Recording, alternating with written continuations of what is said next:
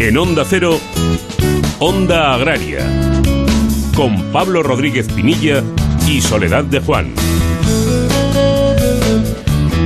Muy buenos días, bienvenidos a Onda Agraria, donde hasta las 7 de la mañana hablaremos de campo, hablaremos de agricultura, de ganadería, de agroindustria, de alimentación y de todo lo relacionado con el medio rural. Soledad, muy buenos días. Muy buenos días Pablo y muy buenos días a todos los amigos y a todos los oyentes de Onda Agraria.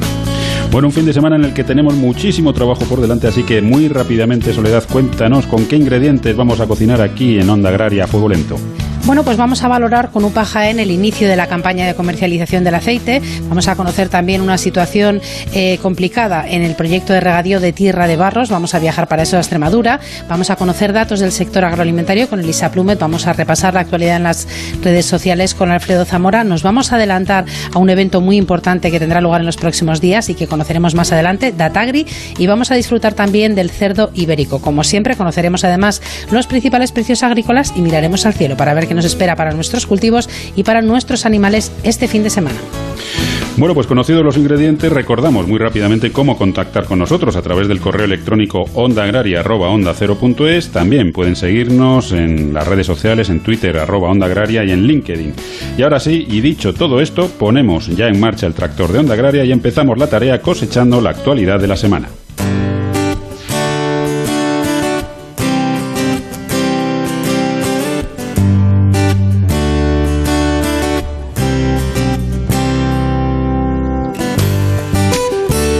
Agricultura, Luis Planas, presidió el pasado jueves la Conferencia Sectorial de Agricultura y Desarrollo Rural, aprobando la distribución de un total de 69,1 millones de euros que se repartirán entre la tercera convocatoria, el programa de apoyo al sector vitivinícola español, y las ayudas de Estado para paliar la crisis del sector productor de la flor cortada y planta ornamental a causa del COVID-19.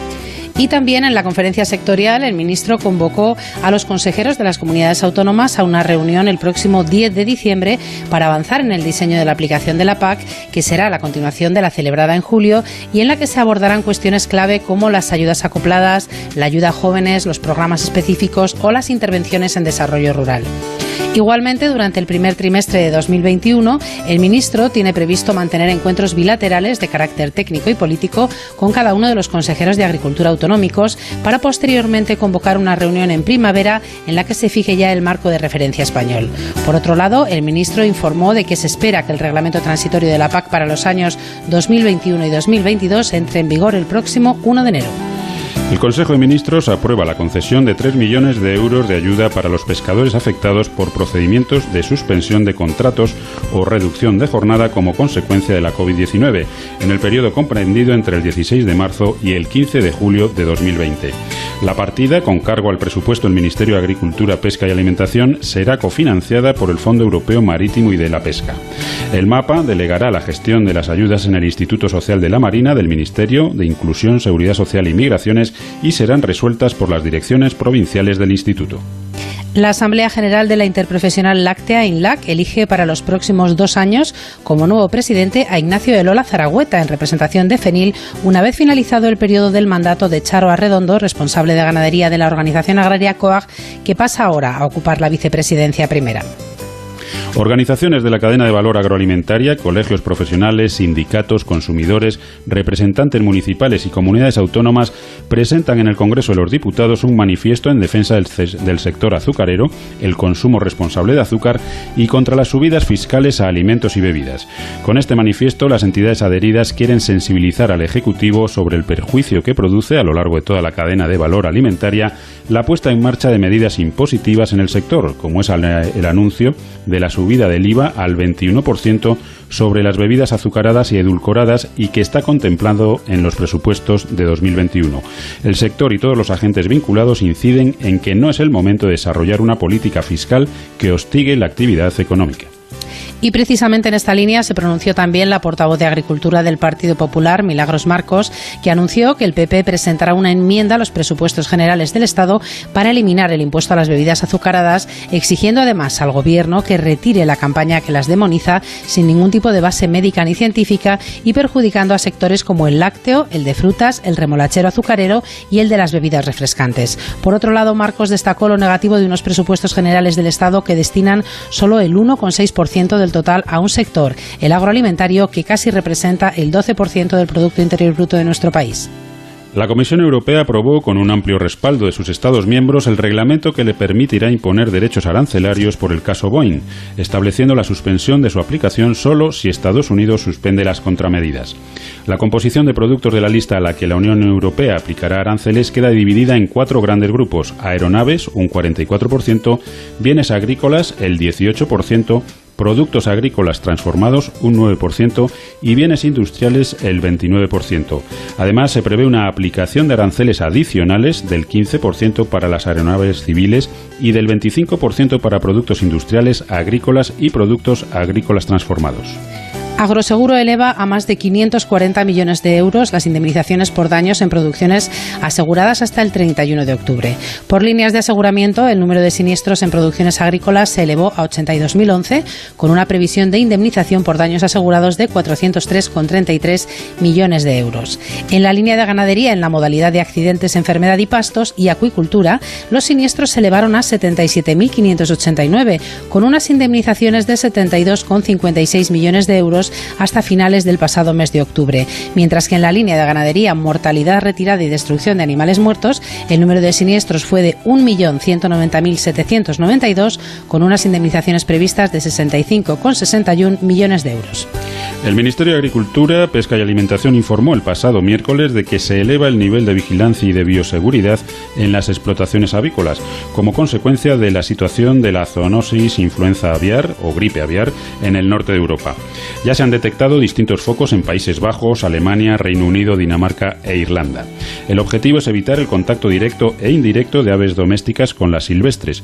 Por ello, se insta también a reforzar la vigilancia pasiva tanto en explotaciones avícolas como en aves silvestres y notificar a los servicios veterinarios oficiales cualquier sospecha de enfermedad de forma inmediata.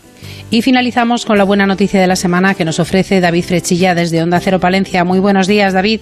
Buenos días. En un mercado global es necesario establecer lazos de colaboración. La Comisión de Comercio del Parlamento Europeo ha aprobado una resolución que respalda el acuerdo comercial de la Unión Europea con China, un acuerdo que garantiza que 100 IGP de la Unión Europea tendrán protección en el mercado chino entre ellas 12 IGP de nuestro país.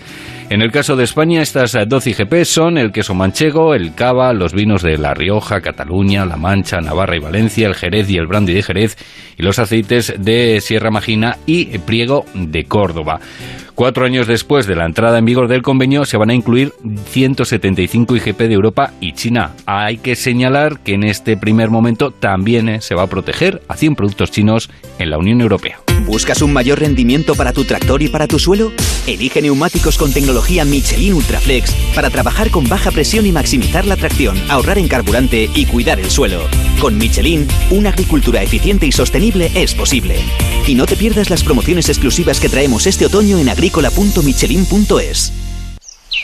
Esta tierra nunca ha sido fácil. Generosa sí, mucho. Es mi hija y la madre de mis hijos. Yo la cuido y ella me da sustento. Me ha dado tanto. Cuando la mimo, se pone tan bonita. Fertilizantes Mirad. Nos gusta la tierra. Onda Agraria. Onda Cero.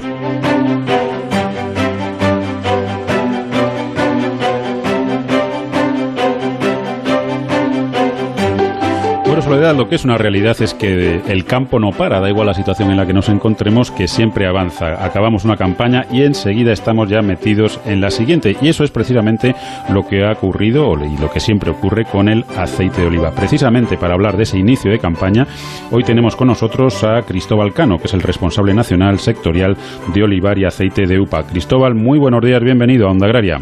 Buenos días, ¿qué tal? Pues muy bien, aquí hablando de campo, que es lo que más nos gusta, Cristóbal. Nos gustaría que la situación fuera otra, pero bueno, la verdad es que estamos, estamos saliendo adelante y poquito a poco, pues, pues yo creo que, se pasará esta, esta tormenta en la que estamos metidos. Cristóbal, una nueva campaña, una nueva ilusión, eh, bueno, pues nuevos retos, nuevas oportunidades. ¿Cómo se presenta la campaña 2020-2021?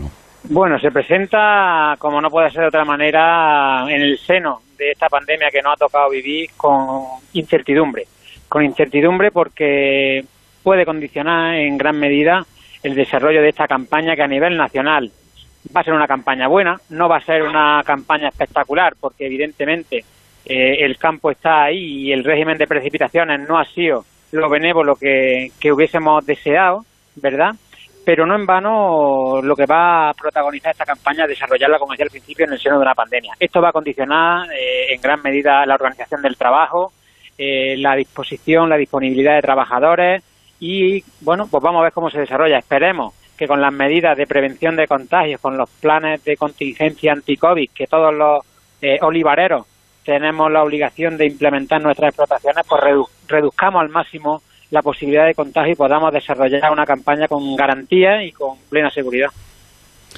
Cristóbal, eh, los aforos, eh, aunque eso hay que cogerlo muy mucho con, pinzas, eh, marcan una, una, campaña más o menos normal en, en España y disminución en, países del Mediterráneo. Eso ¿Cómo creéis que se, que, se va a, tras, a trasladar a los precios que, reciba el productor? Bueno, tenemos que ser responsables, como bien estamos comentando a la hora de hablar de previsiones, de aforo y de estimaciones, ¿verdad? Pero ya con la campaña iniciada, pues durante este mes de octubre se inició y ya en noviembre, eh, pues prácticamente todos los tajos en general estamos, estamos ya trabajando, se confirman las previsiones. A nivel nacional, nosotros desde la UPA tenemos una estimación del entorno al millón cuatrocientos cincuenta mil toneladas.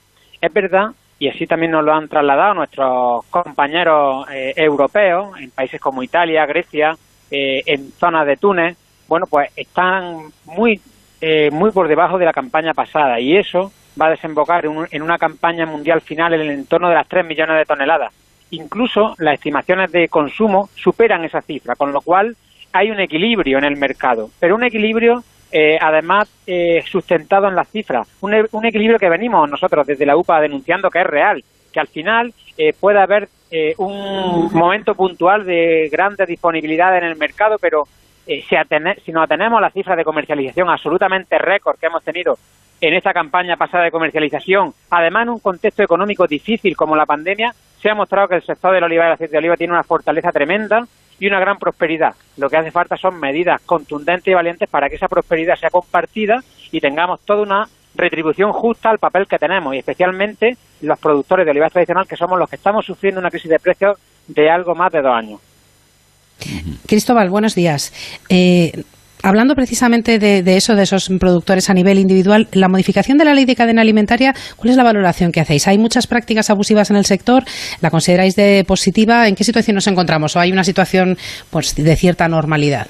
Bueno, hay que partir de la base de que esa ley de cadena alimentaria era una ley que ha venido existiendo en nuestro país desde el año 2013 y veníamos denunciando desde nuestra organización que era una ley que no funcionaba, porque el objetivo de la ley de la cadena alimentaria es precisamente lo que comentaba anteriormente, que todos los eslabones de esa cadena, desde el productor hasta la distribución, tengamos una retribución justa. Y eso no venía sucediendo. De, como consecuencia del proceso de movilizaciones que iniciamos precisamente en el sector del olivar en la provincia de Jaén y luego se extendió de forma transversal a todos los cultivos y a todos los territorios porque el problema estructural de falta de precio es común a todo el sector agrario, eh, tuvo una buena respuesta por parte del Gobierno con esa modificación legislativa. Una modificación legislativa del mes de febrero que se está complementando, que hace escasas eh, semanas se dio también cuenta en, en, el Congreso de los Diputados y que se va a adaptar a la Directiva Europea de Prácticas Comerciales Desleales y que tiene que completarse, desarrollarse y sobre todo cumplirse, porque una legislación que no se cumple es papel mojado. Y le estamos pidiendo a todas las administraciones, porque todas tienen competencias, desde, desde el nivel autonómico hasta el nivel de gobierno central, que cumplan sus competencias, que intensifiquen la vigilancia del cumplimiento de contratos, de los costes de referencia, en definitiva, que se haya una eh, constitución del precio de abajo hacia arriba, porque de lo que realmente finalmente paga el consumidor con un reparto justo y margen para todos. Bueno, pues esperemos que efectivamente esta campaña se caracterice por porque al productor le llegue un precio justo y que esa ley de la cadena alimentaria, eh, pues de una vez por todas cumpla su, objetivo, ¿no? Que es eh, garantizar que haya equilibrio en lo que cada uno recibe en, la cadena. Cristóbal Cano, responsable nacional sectorial de olivar y aceite de, UPA, gracias por habernos acompañado y, hasta otro día. Esperemos que, para hablar de buenos datos y, sobre todo de que no haya aranceles y que el Brexit haya sido favorable, a ver si hay suerte y podemos dar buenas noticias para el sector del olivar. efectivamente, tenemos muchos frentes abiertos, trabajando en todo y cada uno de ellos y seguiremos hablando. Así que un saludo, a cuidarse y nos seguimos, seguimos en contacto. Agricultor, sácale todo el partido a tu cosecha con agrocomparador.com. Recibe ofertas de compra a través de nuestra plataforma y elige aquella que sea más beneficiosa para ti, sin gastos, sin comisiones y sin compromiso. agrocomparador.com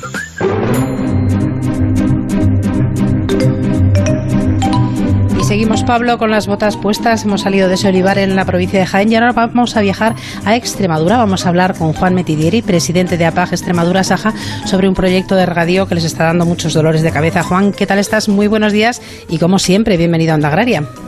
Hola, muy buenos días, Sole y Pablo. Y gracias. Buenos días, Juan. Esta, esta semana celebrabais una rueda de prensa en la que Apaga Extremadura Saja exigía el compromiso económico en los presupuestos generales del Estado para el regadío de tierra de barros. Juan, preséntanos un poco, estamos hablando de un proyecto de regadío que cumple ya demasiados años. ¿Cuál es la situación en la que os encontráis? Pues sí, lo cierto es eso, que cumple ya demasiados años. Y cuando decimos demasiado es que cumple ya más de 20 años. Es decir, hace 20 años que se hizo la primera publicación del regadío Tierra de Barro en el año 2000 concretamente el 4 de abril, y desde entonces ahora no hemos visto nada más que muchas promesas, mucho, yo diría, humo mediático, humo electoral. Es decir, cuando llega un momento que se aproximan elecciones es cuando más se pone esto en, por delante. ¿Y qué sucede? Pues sucede que nuevamente vemos, después de la presión que estamos haciendo, pues parece ser que ahora vamos a tener la declaración de interés general del regadío Tierra de Barro. La declaración de interés general evidentemente que es muy positiva, yo no lo descarto. Pero hombre, casi dos años, desde febrero de 2019 que nos dijo el ministro en FEBAL, en Don Benito, que iba a ser inminente la declaración de interés general, pues nos parece que es una tomadura de pelas, de pelo, que ahora estemos vendiéndolo aquí en Extremadura como si ya se hubiese conseguido el regadío. Nosotros lo que pedimos y lo que exigimos ya a la Administración, que se dejen de vendernos tantas promesas que están incumpliendo, y que definitivamente nos pongan plazos, nos pongan fechas y sobre todo que pongan dinero, una partida de dinero en los presupuestos generales del Estado. Eso es lo que nosotros pedimos desde Paz Extremadura Saja y lo que el ciudadano y la gente entendemos.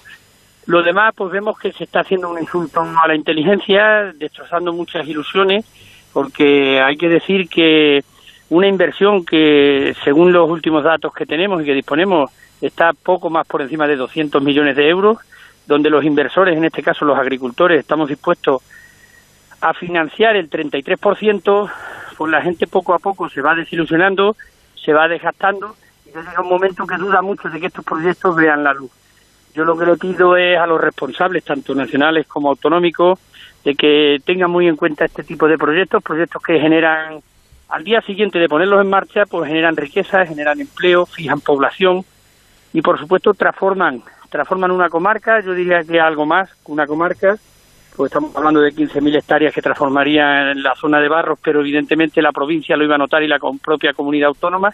Y yo creo que estas, estas obras hay que tenerlas muy en cuenta y ponerlas en marcha lo antes posible y no estar aquí dilatándolas en el tiempo con promesas que, digamos, unas van tapando las otras. Eh, Juan, eh, a nivel autonómico, el señor Fernández Vara, ¿qué os dice? Bueno, a nivel autonómico, siempre que nos hemos sentado, el señor Vara nos dice que sí, que, contemos con ellos, nos garantiza, pero nosotros vemos que va pasando el tiempo, así estábamos hablando hace cuatro años. Hace cuatro que hablo de la legislatura estaba anterior, pero si nos vamos más atrás estamos igual, y ya digo, desde el año 2000 que se hizo la primera publicación, donde se hizo el estudio, no es que se hiciera una publicación, sino que se hizo un estudio de viabilidad económico, social y ambiental, desde entonces donde invirtió la propia consejería, invirtió lo que eran entonces 20 millones de pesetas, pues estamos a fecha de hoy en la misma situación. Por lo tanto, que sí, que muy buenas palabras, eh, todo que sí, que sí, pero vemos que se va dilatando en el tiempo y aquí lo que hay que poner es fechas y sobre todo dinero. Y decir, esto hay que sacarlo adelante. Además, estamos hablando de una inversión, como he dicho, de poco más de 200 millones de euros que financiado como está planteado ahora mismo, 33% por parte del Ministerio, de la Junta y de los propios agricultores, pues yo creo que no es un esfuerzo grande lo que tiene que hacer la Administración, que al día siguiente va a empezar a recoger en forma de tributo, sea de IVA o de otro tipo de movimientos y de gastos que generamos, lo va a empezar a recoger esa propia la propia Administración. Por lo tanto, no es una inversión que sea que genere gastos, sino una, una inversión que genera mucha riqueza, mucho empleo y que fija población. Y yo creo que estos proyectos hay que ponerlos, tenerlos muy en cuenta y sacarlos adelante con mayor brevedad y no dilatarlos tanto en el tiempo. Bueno, pues Juan, te agradecemos que hayas estado esta mañana con nosotros porque la verdad es que queríamos eh, pues darte el altavoz para, para comentarlo porque nos parece, bueno, es que como bien nos decías, ¿no? Más de 20 años, inminente es equivalente a dos años, que tampoco es así y hay, me imagino que muchas personas, muchas familias y, implicadas, así que bueno, simplemente queríamos que tuvieras la oportunidad de, de, explicar lo que explicasteis el otro día en la rueda de prensa y bueno, y esperemos que se cumplan los plazos y que realmente este proyecto pues se realice, sobre todo por el bien de todos al final necesitamos un mundo agrario y un mundo rural vivo. Juan, muchísimas gracias pues por haber estado esta mañana con nosotros. Pues, pues sí, Soledad, yo os agradezco muchísimo a vosotros la labor que hacéis y como de la forma que se lo hacemos llegar a nuestros representantes políticos en estos casos y esperemos de que les toquemos bien la sensibilidad y tengan muy en cuenta que estos proyectos hay que sacarlos adelante lo antes posible. Muchas gracias. Esperemos que, sea así, Juan. Un saludo.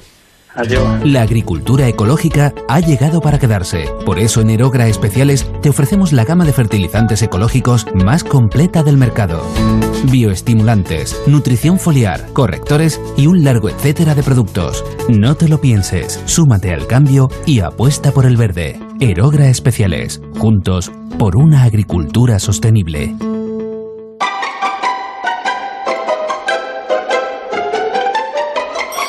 Onda Agraria. Y esta musiquita tan alegre, Pablo, que significa que tenemos con nosotros a Elisa Plume. De Elisa, ¿qué tal estás? Muy buenos días. Buenos días, Soledad, y buen sábado, Pablo. Buen sábado, Elisa.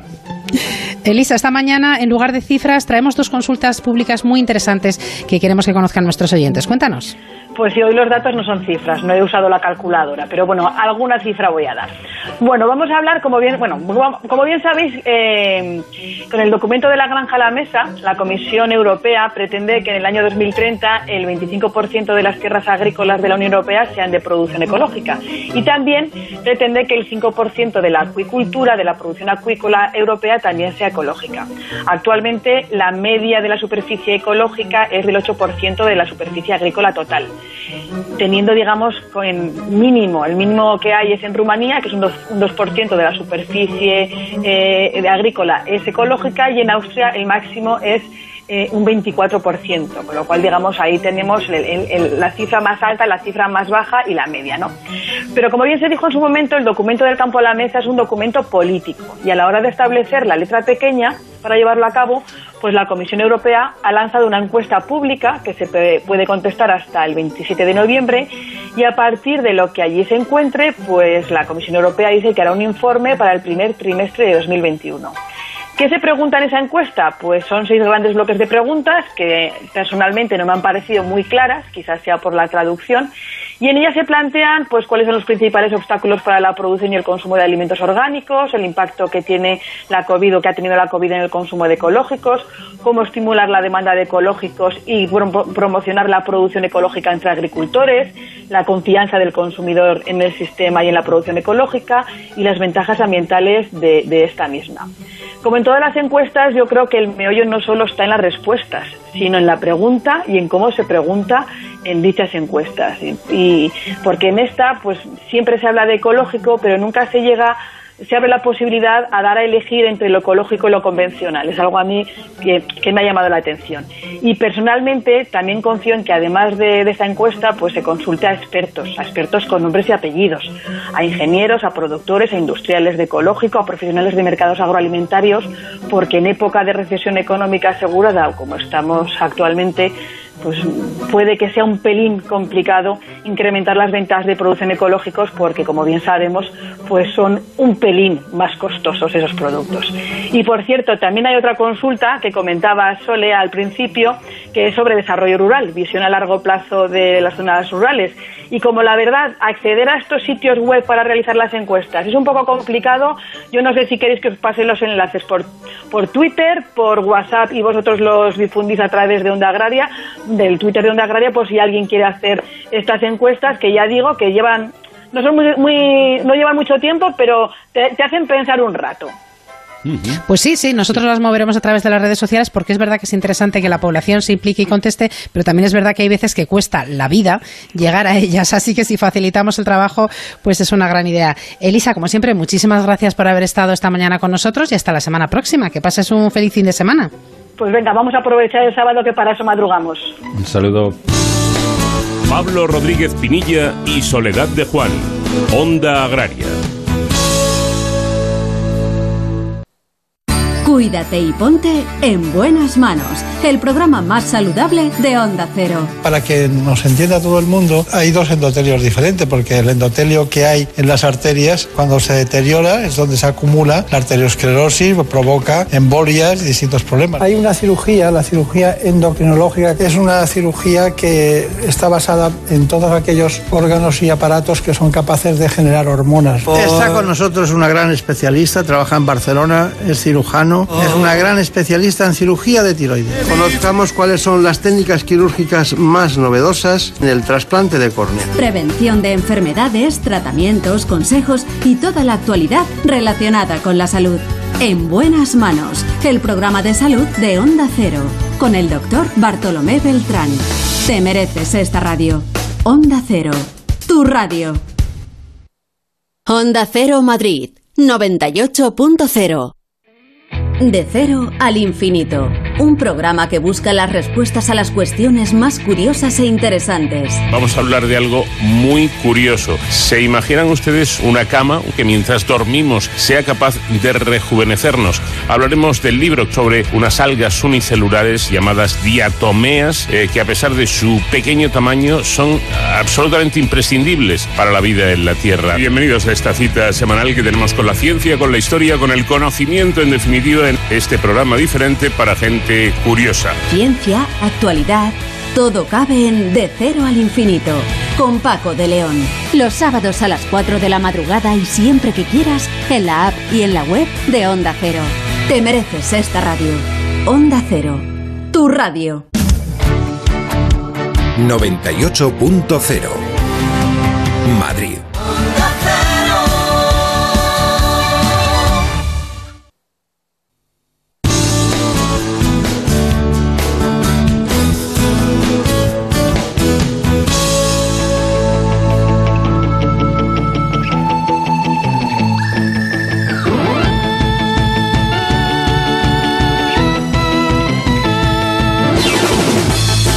Pues ya estamos de vuelta. Recuerden que están escuchando Onda Agraria, que están en Onda Cero y que les acompañaremos hasta las 7 de la mañana hablando nada más y nada menos que de campo.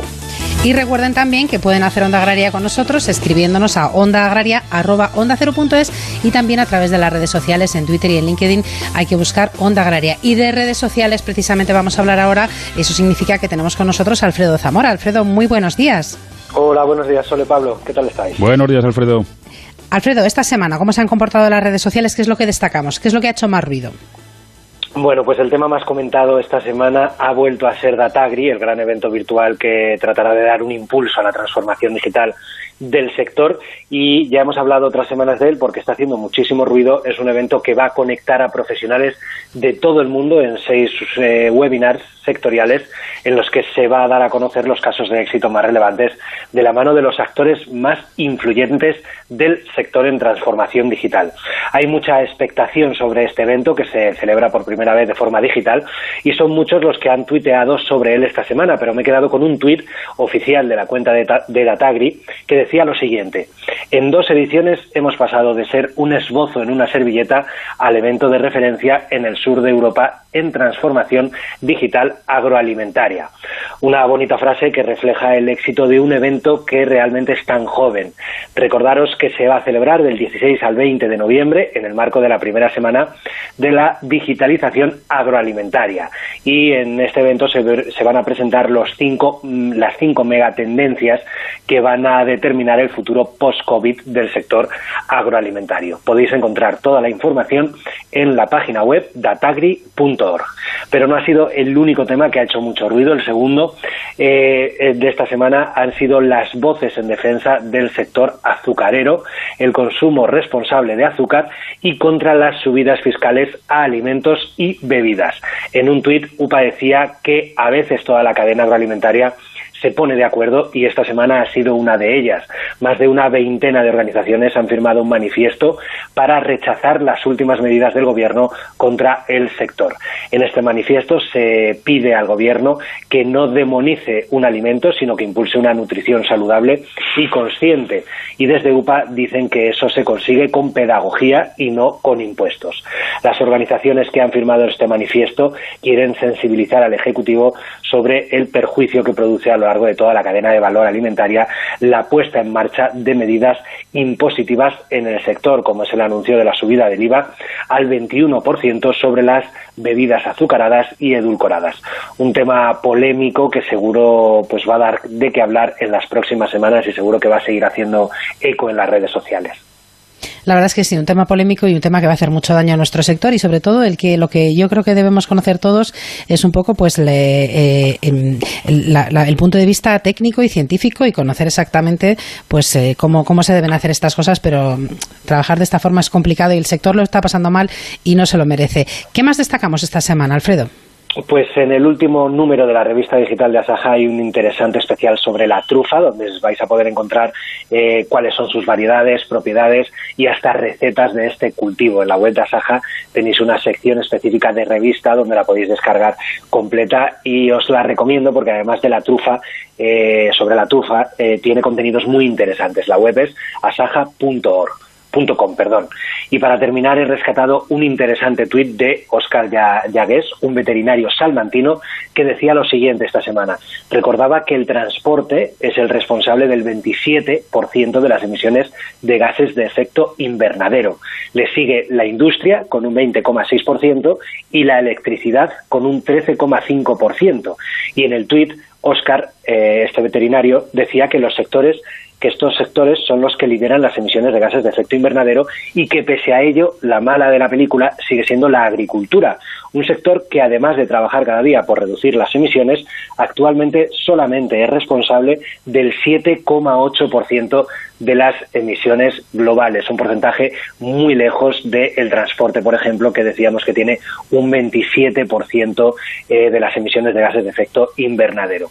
Así que quería cerrar la sección de hoy con estas cifras, con estos datos que todo el mundo debería conocer y que es muy interesante que, particulares que no llegan a ser organizaciones, sino un veterinario de Salamanca pueda compartirlo y que se haga eco de ese tuit porque es, es muy valioso que se conozcan estos datos.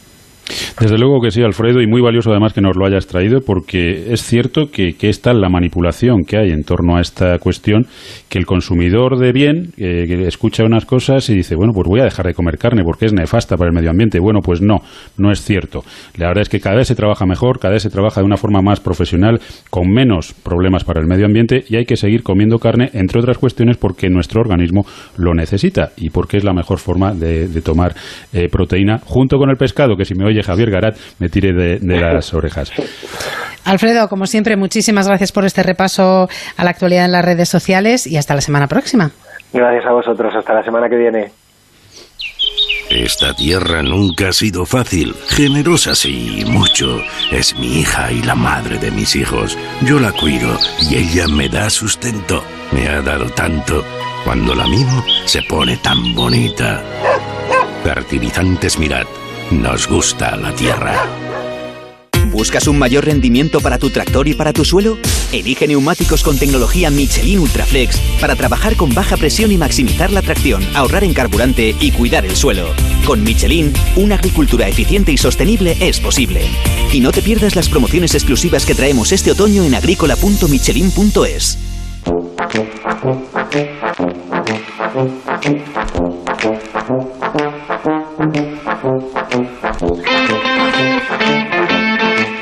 Bueno, Soledad nos lo avanzaba un poquito eh, Alfredo el tema de Datagri, ese, eh, bueno, pues ese evento que como bien decía, pues en dos años ha pasado de una servilleta de papel, de ser un proyecto, a ser una auténtica realidad líder en cuestiones relacionadas con lo que es la transformación digital agroalimentaria.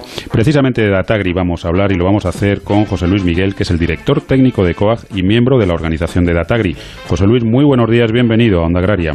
Eh, muchas gracias, buenos días. José Luis, una edición diferente de Datagri, pero precisamente tratándose de transformación digital, pues eh, no tiene que darnos ningún miedo el celebrar Datagri de forma virtual. No, efectivamente, hay que, hay que verlo desde el punto de vista positivo, ¿no? En el avance de la digitalización y del uso de estas herramientas que supone. Ahora no cabe duda de que también, pues, nos da un poco de pena, pues, no poder organizar ese foro presencial eh, que era muy esperado por todos los profesionales, donde podíamos reunirnos, intercambiar puntos de vista, hablar sobre la evolución de la agricultura y de las nuevas tecnologías y, también pues disfrutar de, la compañía mutua. Eh, pero bueno, esperemos que para el próximo año ya podamos volver al formato presencial, pero sin olvidar los avances que supone eh, todo lo que es el mundo virtual. Lo primero, José Luis, luego profundizaremos un poquito en qué nos vamos a encontrar, pero lo primero, ¿cómo y cuándo podemos eh, conectarnos y estar en Datagri? Bueno, el, foro empieza el lunes, el próximo lunes a, a las 4 de la tarde, con la sesión inaugural, eh, donde tenemos al, al, ministro de Agricultura en la inauguración y luego pues tenemos una, una ponencia eh, magistral de Patricia Daimiel de la directora de Nielsen para España y Portugal. Y luego también una mesa eh, en la que estarán Marta Peirano, Marta García Ayer y, Francisco Ortiguela, eh, para hablar también de humanismo, ética y tecnología en la economía digital, que es algo que nos preocupa mucho, o sea, hacer la transformación digital a la medida de las personas, en nuestro caso a la medida de los agricultores, pero de una forma general creemos que las nuevas tecnologías tienen que servir para mejorar la vida de las personas y para adaptarse a lo que realmente quieren las personas de una forma democrática y humanista. No podemos caer en el error de poner a las personas al servicio de la tecnología y esto es algo que nos preocupa y que va más allá del sector agrario. José Luis, ¿qué tal? Muy buenos días. Buenos eh, ¿Qué, destacamos en novedades en el Datagri 2020? Bueno, las novedades es que va a ser un evento que se va a extender durante los cinco días de la semana. Eh, van a ser sesiones relativamente cortas de unas dos horas a, a, partir de las cuatro de la tarde y se van a tocar muchos temas, aparte de la sesión inaugural que digamos que se va a hacer también en un formato eh, novedoso con una especie de plató virtual que yo creo que va a sorprender a, muchos de los asistentes. Luego el resto de los días vamos a tener eh, seminarios sectoriales, webinarios sectoriales eh, relativos al olivar, al viñedo, frutas y hortalizas, cultivos extensivos, la industria alimentaria 4.0 y la ganadería donde van a poder estar pues todos aquellos que están más especializados en cada uno de estos sectores. Finalizando el, el viernes con una clausura eh, eh, de, digamos del seminario Datagri Virtual 2020 en la que va a participar de Máximo Torero que es el economista jefe de la FAO para la alimentación y la agricultura. En fin, yo creo que es un programa muy completo, eh, quizá demasiadas cosas, pero eh, que va a dar oportunidad a todos los especialistas del mundo de la agricultura y la alimentación de encontrar algo interesante que, les pueda aportar valor. José Luis, ¿eh? ¿estamos a tiempo todavía de, apuntarnos o está ya todo, todas las plazas cubiertas? ¿Cómo, cómo está? Bueno, eh, eh, en este año la verdad es que como estamos en el mundo virtual, pues tenemos más capacidad para, para recibir a todo el que realmente esté interesado, por supuesto. Todo el mundo está, está invitado a, registrarse, el registro es gratuito y, y, por supuesto que estamos a tiempo, o sea que perfectamente durante este fin de semana el que no lo haya hecho le invitamos encarecidamente a que se registre y a que pueda asistir pues a aquellas charlas, a, aquellos seminarios que sean de su interés. Bueno, pues una cita obligada desde luego esta semana que viene con Datagri, esa, esa cita con la transformación digital agroalimentaria que es, bueno, pues es una realidad y que hay que estar al día para, para no quedarnos atrás en nuestras empresas, en nuestras explotaciones y para seguir avanzando y seguir siendo competitivos en un mercado cada día más complicado. José Luis Miguel, director técnico de COAG y miembro de la organización de Datagri, muchísimas gracias por habernos acompañado y, mucha suerte, aunque no hace falta porque seguro que va a ir perfectamente Datagri, pero bueno, mucha suerte también para, para esta edición diferente, pero, pero tan necesaria en estos momentos. Muchas gracias a vosotros y, esperamos veros virtualmente en el, en el 2020. Diego, ¿cómo te ha ido la cosecha este año? Hola Juan, la cosecha ha sido buena y gracias a agrocomparador.com ya estoy recibiendo ofertas para venderla. ¿Agrocomparador.com? Sí. Es una nueva plataforma que pone en contacto a vendedores y compradores de forma directa. Es súper sencillo, gratuito y te asesoran en el precio de venta. Pues tomo nota. Agrocomparador.com. Eso es, agrocomparador.com y sácale partido al campo.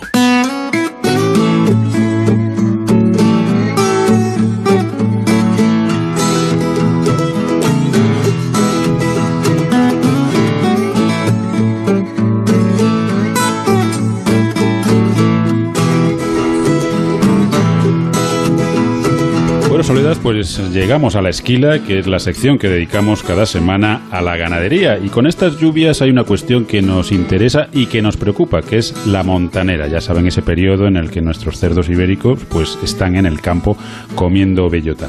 Queremos que, ver cómo se presenta la, la montanera y queremos también conocer cómo se encuentra un sector muy querido como es el del cerdo ibérico.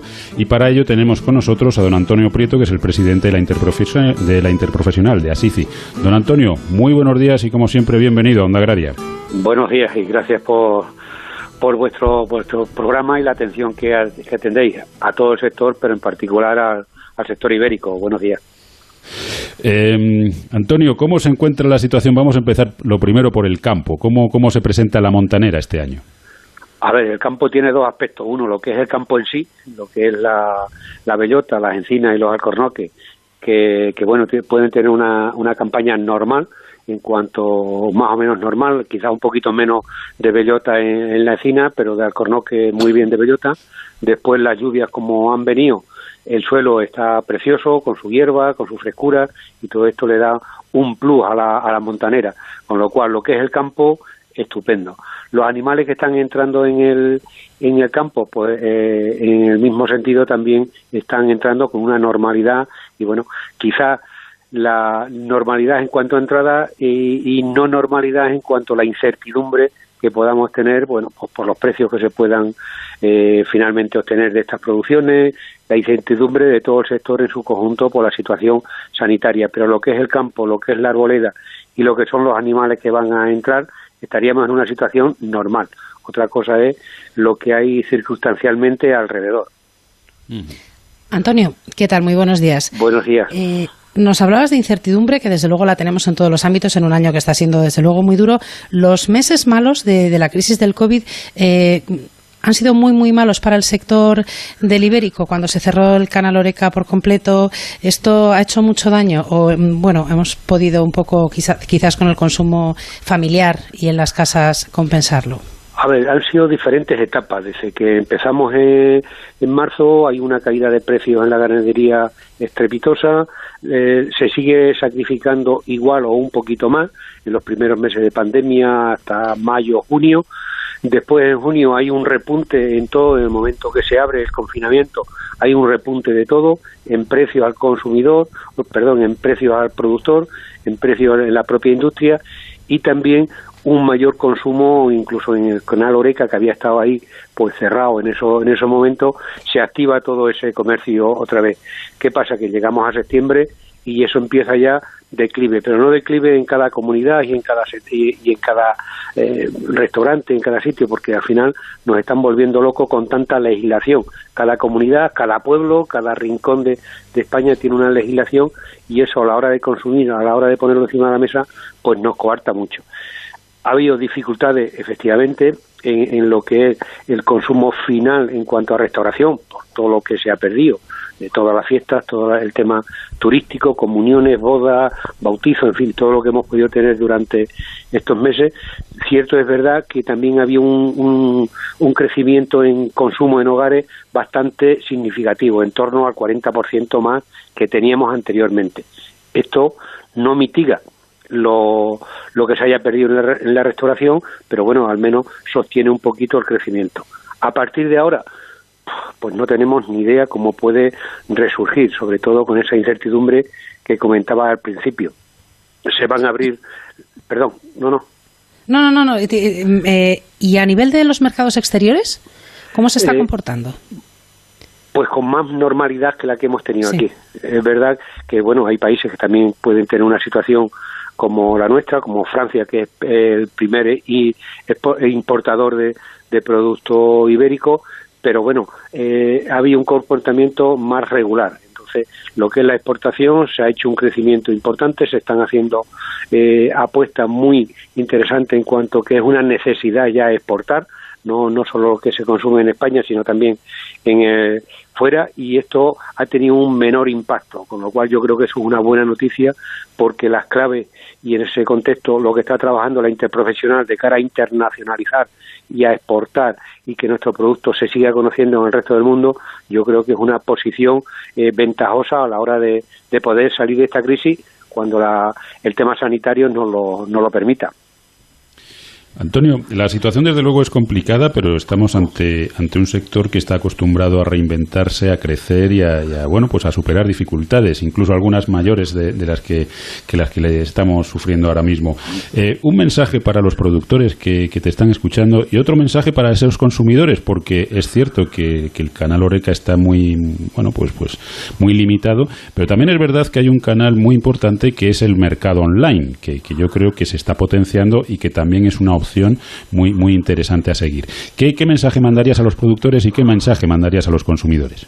Bueno, a los productores y a la industria. Yo creo que tenemos que ser cautos, tenemos que, que seguir haciendo las cosas que estamos haciendo, sobre todo eh, en, la, en la calidad, en la transparencia, en la regularidad de lo que estamos haciendo. Es verdad que se va a sufrir porque no, no vamos a tener los precios que a todos nos gustaría, pero tenemos un producto que es único, con lo cual lo tenemos que seguir eh, manteniendo y ofrecerle al consumidor, que sería la otra parte, de que la importancia y, y el producto que tienen es un producto eh, gourmet de alto de alto standing, como se suele decir, y además la posibilidad de que posiblemente en, esto, en estos días, que siempre hacemos un consumo mayoritario, pues los precios se puedan ajustar en cuanto al, al consumo de ese, de ese producto. Y desde luego usar el canal online, que desde luego a partir de junio, julio se ha puesto totalmente en boga y que está haciendo que ese crecimiento pues pueda ser eh, de alguna manera la salvación de, de las industrias, de la, de la distribución, en, definitiva del consumo. Con lo cual, yo lo que creo que hay que ser prudentes, tenemos que estar con vistas a seguir trabajando como lo estamos haciendo, tanto una parte como otra, y el consumidor va a tener una oportunidad más porque va a estar ahí el producto en su casa, en la restauración, en la medida que pueda estar, en las grandes superficies, y creemos que tenemos que hacer un esfuerzo entre todos para seguir valorando nuestro producto y, acercarnos al consumidor que en este momento también lo necesita por toda la carencia, sobre todo eh, en el tema sanitario, en el tema amistoso creo que ese cariño también se le tenemos que mostrar con un producto como es el ibérico y que nunca ha faltado en la en estas fechas tan tan relevantes que tenemos. Pues esperemos, esperemos que este año no sea menos y, que sigamos eh, consumiendo eh, ese producto ibérico y sobre todo, pues ayudando a un sector que, sin duda se lo merece. Eh, Antonio Prieto, presidente de Asisi, como siempre, muchísimas gracias por habernos acompañado. Mucha suerte para, esta campaña y, y hasta otro día en el que seguiremos hablando, esperemos, de buenos datos para el sector. Que así sea. Buenos días. Fertiberia, líder en fertilizantes, le acerca la información de los mercados agrícolas. Y repasamos como cada sábado los principales precios agrícolas. Vamos a empezar con el trigo blando panificable, que se ha pagado a 204,34 euros tonelada. El trigo duro lo ha hecho a 266,35 euros tonelada. El maíz grano 202,71 euros tonelada. La alfalfa 165,13 euros tonelada. Y la colza grano se ha pagado a 325,26 euros tonelada. Repasamos también precios medios de frutas y hortalizas y lo hacemos por cada 100 kilos, empezando con la mandarina, que se ha pagado a 38,25 euros la manzana golden 53,78 euros, el melocotón 145,50 euros, la alcachofa 168,52 euros y terminamos con el calabacín 58,95 euros cada 100 kilos. Fertiberia. Toda una vida siendo referencia en la agricultura española.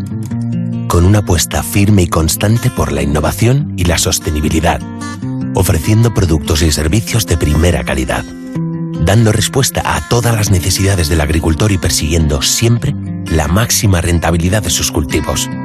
Solo una marca. Fertiberia.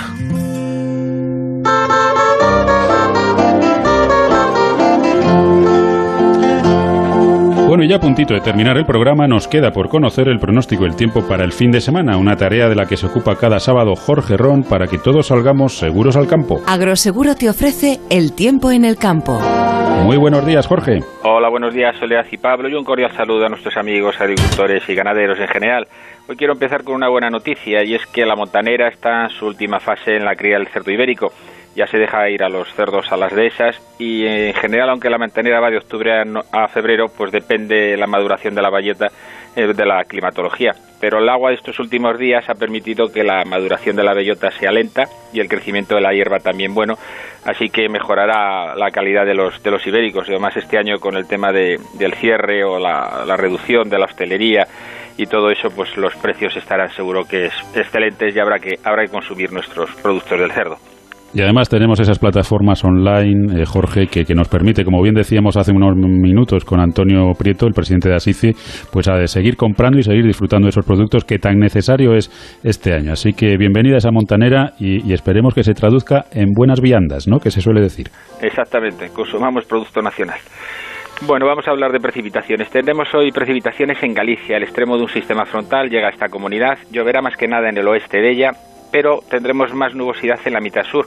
Una banda nubosa eh, se desplazará prácticamente desde Extremadura y del oeste de Andalucía. Ya a estas horas estará lloviendo o está lloviendo en el oeste de Andalucía y de Extremadura esas precipitaciones se irán extendiendo a lo largo de la mañana hacia La Mancha, hacia la zona centro, el resto de Andalucía, llegarán por la tarde al interior de Valencia, subirán hacia el sur de Aragón, también hacia las comarcas de Cataluña pero ya de forma más débil. Se van a ser más persistentes en la zona de Andalucía. No van a ser grandes eh, precipitaciones fuertes en cortos periodos de tiempo, pero sí va a llover a lo largo del día.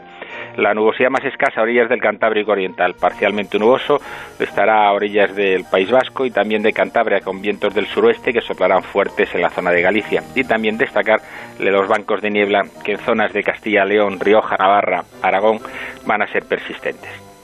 De cara al domingo, un sistema frontal se acerca a Galicia, va a producir precipitaciones y vientos del noroeste en esta comunidad, precipitaciones que se extenderán por el Cantábrico, afectarán también al norte de Castilla y León y esas nubes también se extenderán a otras zonas de la península, más que nada cuanto más al norte y al oeste lloverá en, la zona oeste de Extremadura, el sistema central, inclusive podrá pasar al sur del sistema central, pero no llegará a la zona de Cataluña, Valencia, Murcia, el este de la Mancha y Andalucía, donde la jornada será bastante más soleada, sobre todo por la tarde y en el sureste peninsular. En Canarias, aguaceros, en el norte de las islas de mayor relieve, con temperaturas que descienden y en la península suben los valores nocturnos debido a esa nubosidad que tendremos durante la noche. Así que como ves, un fin de semana donde va a llover un poco en muchas zonas de España, más escasa la vertiente mediterránea, pero en general habrá chubasquitos dispersos en muchas zonas, algo más persistente el sábado y sobre todo por el sur. Pues hasta aquí la previsión para el fin de semana, Jorge, que pases un buen sábado y mañana nos cuentas la previsión para esta semana próxima. Sí, hablaremos de, de la semana próxima y hablaremos del anticiclón de los Azores, tu amigo, y a las altas temperaturas, inclusive anormalmente altas. Será una semana bastante, bastante soleada. Pues estaremos atentos a ello. Hasta mañana entonces. Hasta luego. Amaneces antes que el sol y peleas contra sequías, granizo y cada día empiezas de nuevo. Eres de una naturaleza especial. Por eso en Agroseguro hay una bonificación especial para ti. Contrata ahora tu seguro de herbáceos y consigue una bonificación del 5%. Consulta condiciones con tu mediador o en agroseguro.es. Agroseguro, más que un seguro.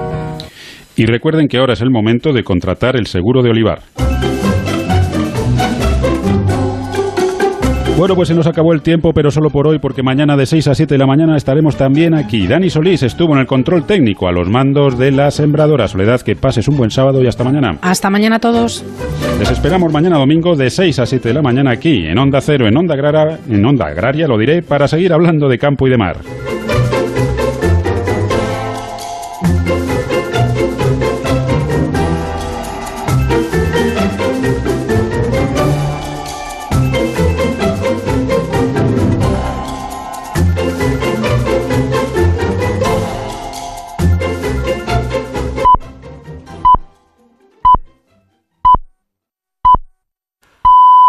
Son las 7, son las 6.